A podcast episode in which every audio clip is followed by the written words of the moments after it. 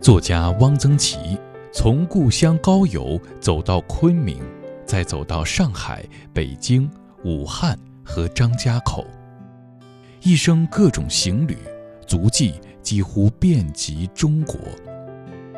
他的游记散文看似清扫淡抹，实则别有用意。本期轻阅读，翻开《汪曾祺别集之旅途杂记》，跟着汪曾祺的脚步，去到更远、更久的地方。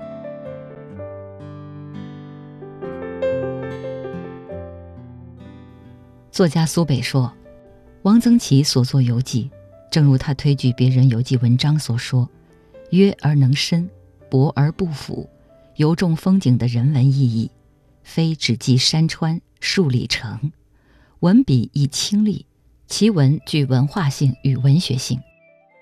他的这类文章集中在一起，特色更明显，是深具中国文化内蕴的美文。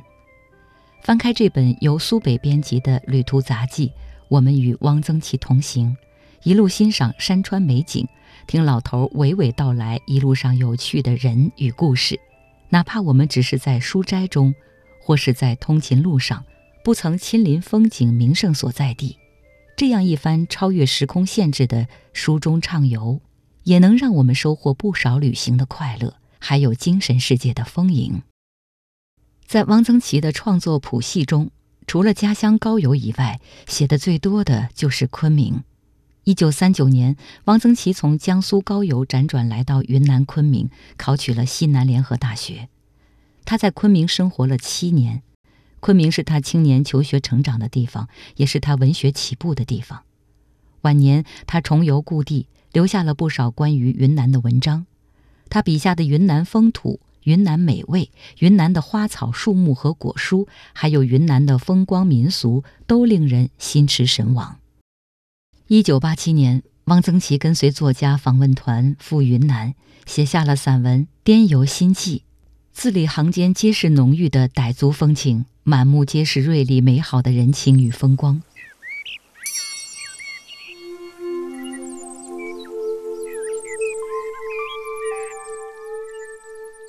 一九八七年四月十一日，作家访问团抵达云南芒市，这天是泼水节的前一天。人们上山采来一种锥栗花，将整座城市都装饰起来。锥栗花是一串一串繁密而细碎的小花，略带点浅浅的豆绿色。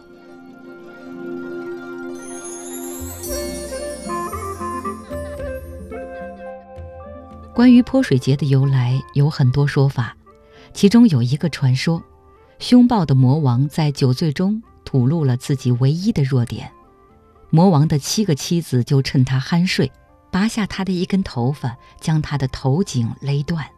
不料魔王的头落在哪里，哪里就会立即着火。魔王的七个妻子只好轮流抱着他的头，他们的身上沾染了血污，发出腥臭。邻人见到了，就用气味芳香的水流泼向他们，为他们除去不洁。这种习俗世代相传，后来就成了节日。这个故事也许你听过，不过汪曾祺觉得，泼水节的仪式中也看不出和这个传说直接有关的痕迹。他认为，傣族人所以重视这个节日，是因为这是傣历的新年。作为节日的象征的是龙，在芒市的节日广场的中心，他见到了一条木雕彩画的巨龙。傣族的龙和汉族的不太一样，傣族的龙有点像鸟，头和尾巴都高高的翘着。像是要轻盈地飞起来。汪曾祺说：“这是东南亚的龙，不是北方的龙。龙治水，这是南方人、北方人都相信的。泼水节供养木龙，顺理成章。泼水节是水的节。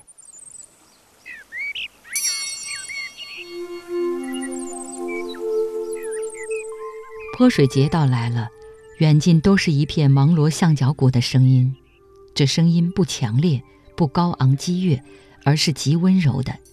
节日的仪式很简单，汪曾祺有些遗憾，听不懂当地女歌手祝福的词句。在歌者祝福的同时，有人分发泼水粑粑和金米饭。泼水粑粑是将糯米粉和红糖包在芭蕉叶中蒸熟而成，金米饭是用一种山花把糯米染黄蒸熟了的。泼水节正式开始了，汪曾祺以笔为镜头，记录了这欢闹喜庆的场景。令人读来仿佛置身其中，即使隔着几十年，我们也能共享节日的欢乐。他写道：“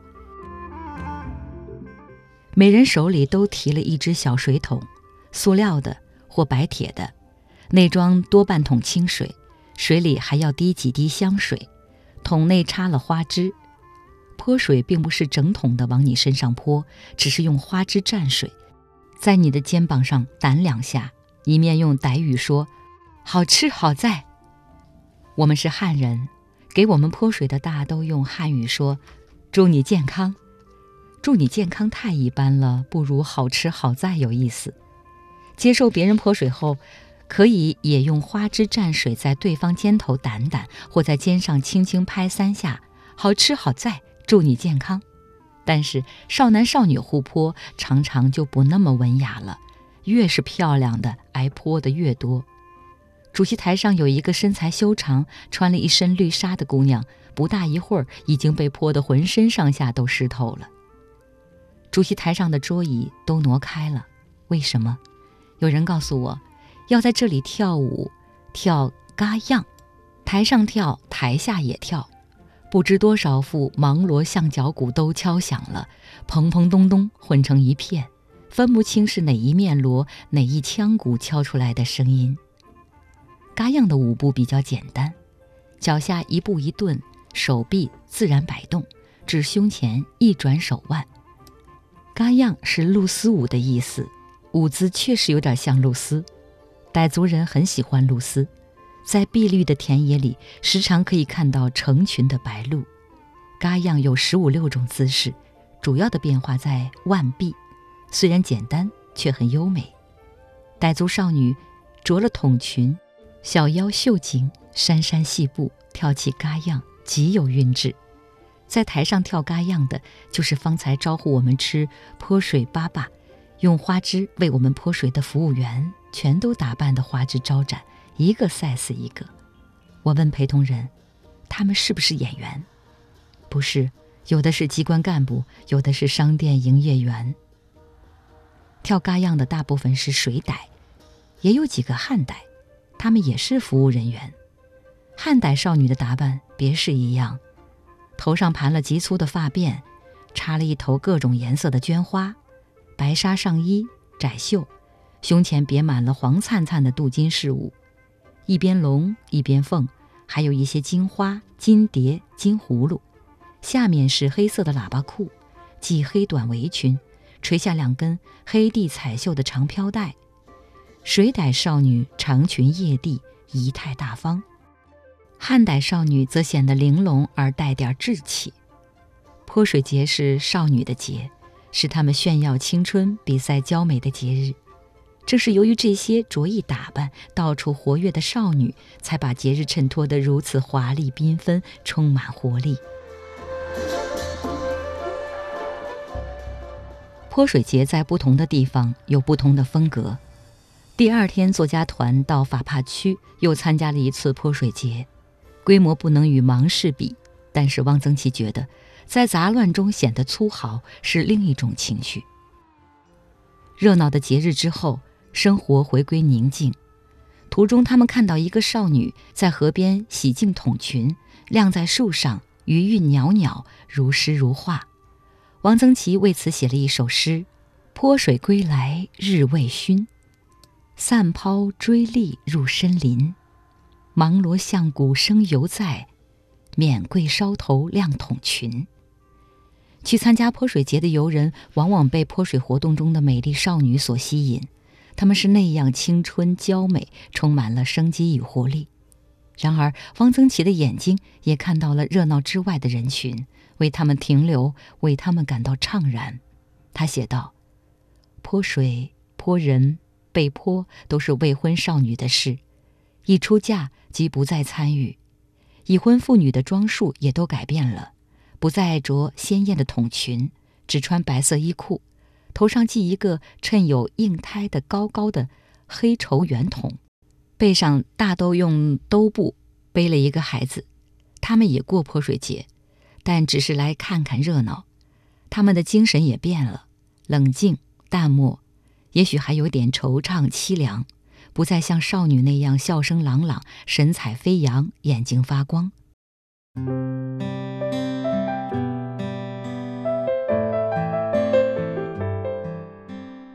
作家汪曾祺从故乡高邮走到昆明，再走到上海、北京、武汉和张家口，一生各种行旅，足迹几乎遍及中国。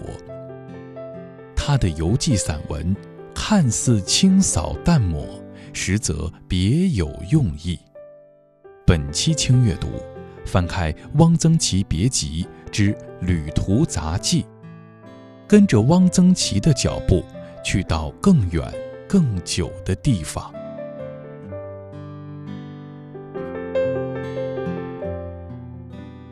汪曾祺和作家团的成员们在一个叫做大等罕的傣族寨子里住了一晚。等罕，傣语是堆金子的地方，因为有两个寨子都叫等罕，汉族人就在前面多加了一个字，一个叫大等罕，一个叫小灯海。曾经风靡中国的电影《孔雀公主》，还有电视剧《葫芦信》，都在大灯海拍过外景。所以人们到这里旅游都想看看大灯海。从瑞丽坐车出发去大灯海，汪曾祺路过一个中缅边界的寨子——云景寨。他写道：“一条宽路从缅甸通向中国，可以直来直往，除了有一个水泥界桩外，无任何标志。对面有一家卖饵丝的铺子，有人买了一碗饵丝，一个缅甸女孩把饵丝递过来。”这边把钱递过去，他们的手已经都伸过国界了，只要脚不跨过界桩，不算越境。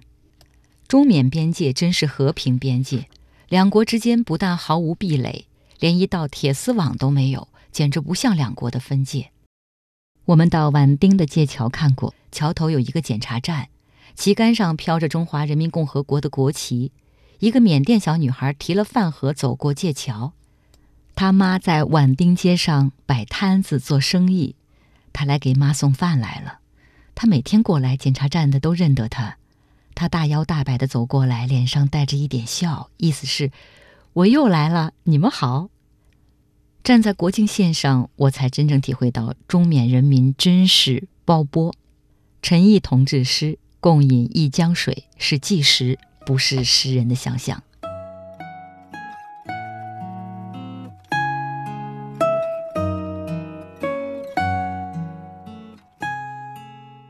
在大等罕，汪曾祺他们住的旅馆叫做醉仙楼，这是个汉族名字，招牌下面还有两个字“傣家”。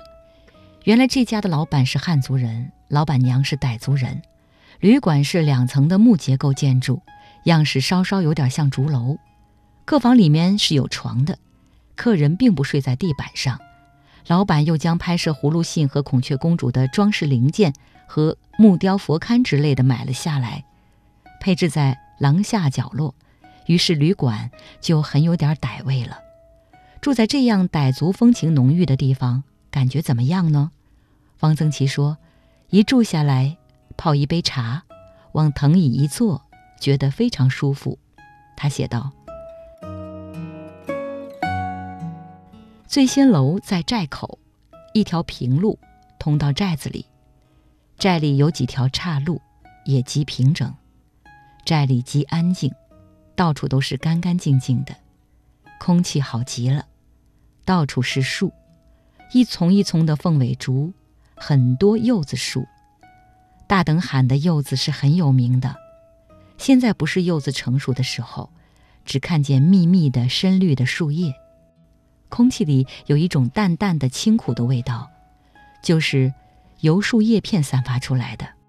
这里安置了一座一座竹楼，错落有致。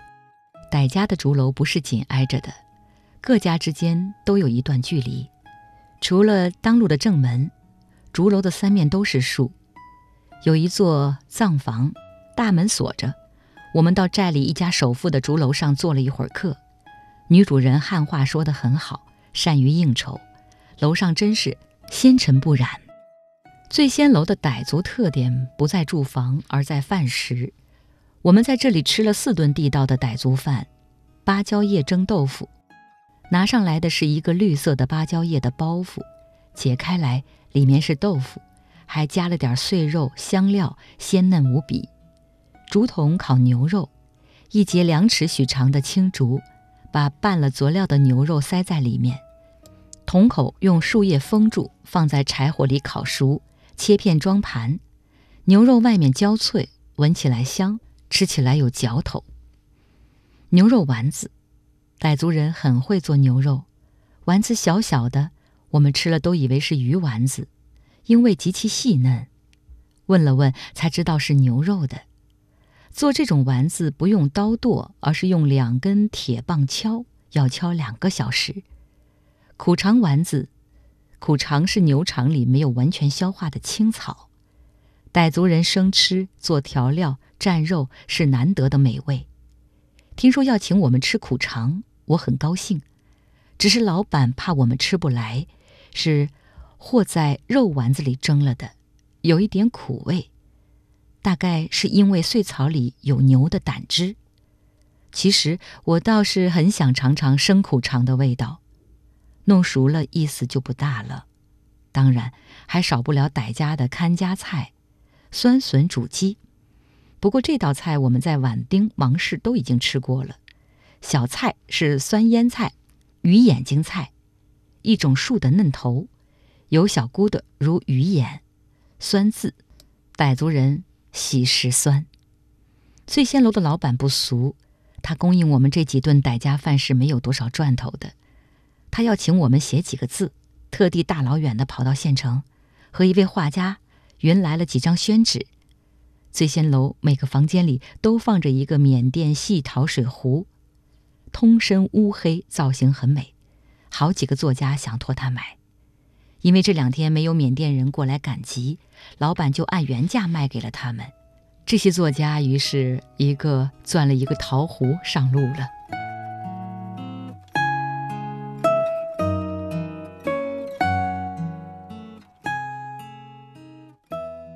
汪曾祺爱做饭，也爱吃，乐于尝试不同地方的吃食，喜欢琢磨菜的原材料与烹饪方法。记录大等罕之行，他将地道的傣族饭记录得色香味俱全，隔着几十年的时光，还能够引出读者的口水。除了美食与民俗，他还爱记录旅途中见到的草木。他去天山，写南山塔松；去皖南，写合肥菊；去菏泽记牡丹；访福建，写漳州的三角梅、水仙花。这趟去滇南。他还在滇南草木状中写叶子花、马樱花、令箭、一品红、紫薇这样常见的花，还写兰花、茶花这样从古至今都受到中国人喜爱的名花。云南的自然条件得天独厚，花朵也比别处开得茂盛。人们爱草木，也因为其中凝结的情思。